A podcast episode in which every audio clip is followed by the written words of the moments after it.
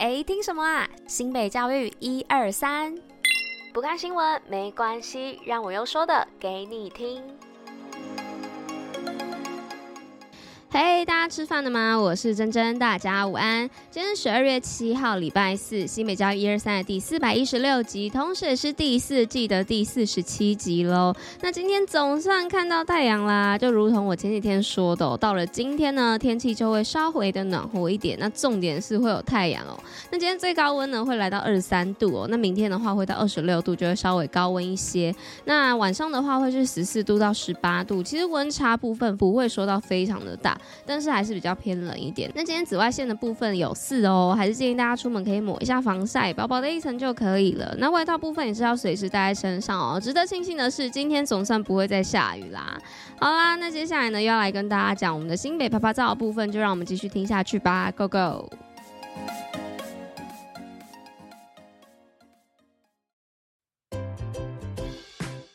新北趴趴照。那今天的新北趴趴造要来报什么呢？要来报的就是大家最期待的新北欢乐耶诞城的巨星耶诞演唱会。那大家期待已久的巨星耶诞演唱会呢，将在本周末开唱啦。那今年的卡司阵容呢，更是精挑细选哦，让大家能够融入在演唱会当中。那连续两天演唱会呢，让你嗨到最高点。那没有办法到现场也没有关系哦，新北旅客粉专以及电视台等地方都有直播。那时间呢，就是在本周六日十二月九号到十。号，地点呢就是在新北市民广场，那等大家一起到现场来狂欢吧。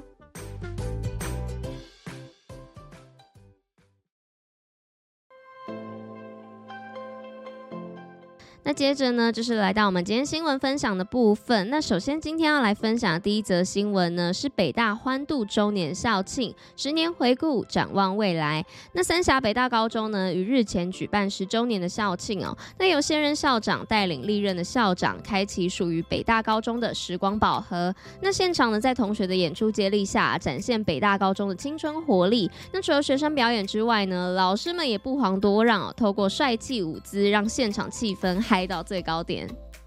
那再来呢，是第二则新闻的部分哦，是新北十二年国教入学宣导，提供在地适性选择。那新北市教育局呢，推动十二年国民基本教育实施方案家长宣导活动。那日前呢，在细致的秀峰高中举行哦，那提供参与的家长以及学生素养力学的杂志，并给予参与的民众免费的素养题库，可以随时登入线上练习。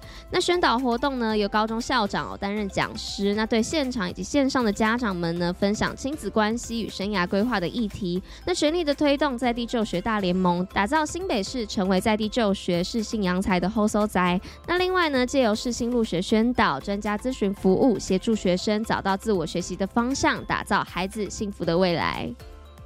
那再来呢，是第三则新闻的部分，是牡丹国小不一样的阅读，亲子共读，共创留回忆。那新北市牡丹国小呢，多年来深耕家庭教育哦，那曾获推展新北市家庭阅读绩优学校。那为了推动家庭阅读呢，牡丹国小特别将绘本啊、手作、节庆做结合。日前呢，和汐止全人关怀协会与一五二灵粮福音协会合作，共同办理一个没有礼物的日子动态阅读活动，用绘本阅读呢与家庭手作来结。结合，那除了让绘本内容呢更活出孩子们自己的意义，那更重要的是呢，要让家庭阅读跳脱刻板的印象，让亲子都乐于亲近。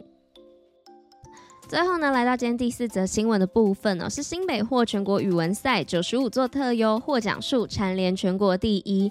那一百一十二年全国语文竞赛呢，日前在高雄市落幕。那来自全国二十二个县市，那总共有两千四百四十三位的语文选手一同角逐各类的奖项。那竞争也是非常激烈哦。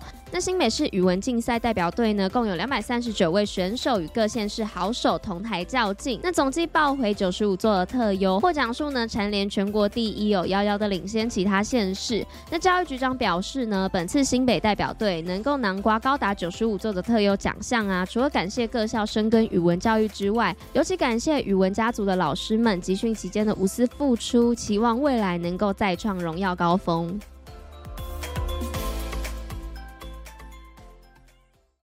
今天五四三什么？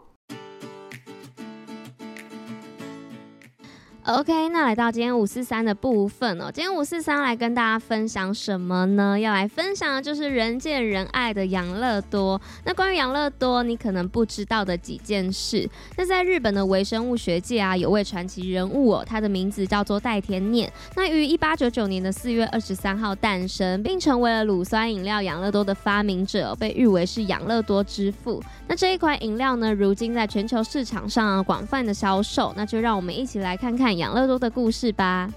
那早在一九三零年代呢，代田碾就发现了一种对于健康有益的乳酸杆菌，那成功培育出耐胃酸以及胆盐的超级乳酸杆菌代田菌哦，也就是我们现在熟悉的养乐多菌。那这个发明呢，为他研究啊带来了巨大的成功哦，并引起了全球对于益生菌的关注。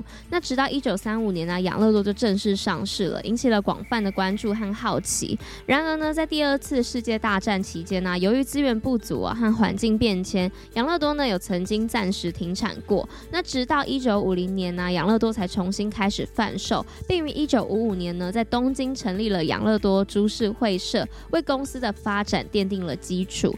那随着养乐多在日本市场上的成功啊，代田碾的视野当然逐渐的就会扩大到海外市场。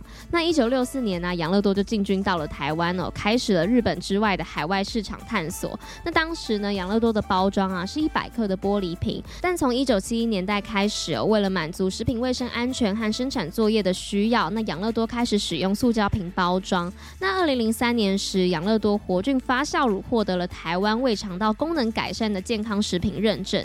那这一项认证呢，证实了养乐多对肠内益生菌的增加、减少有害菌以及改善肠内细菌菌相的益处哦。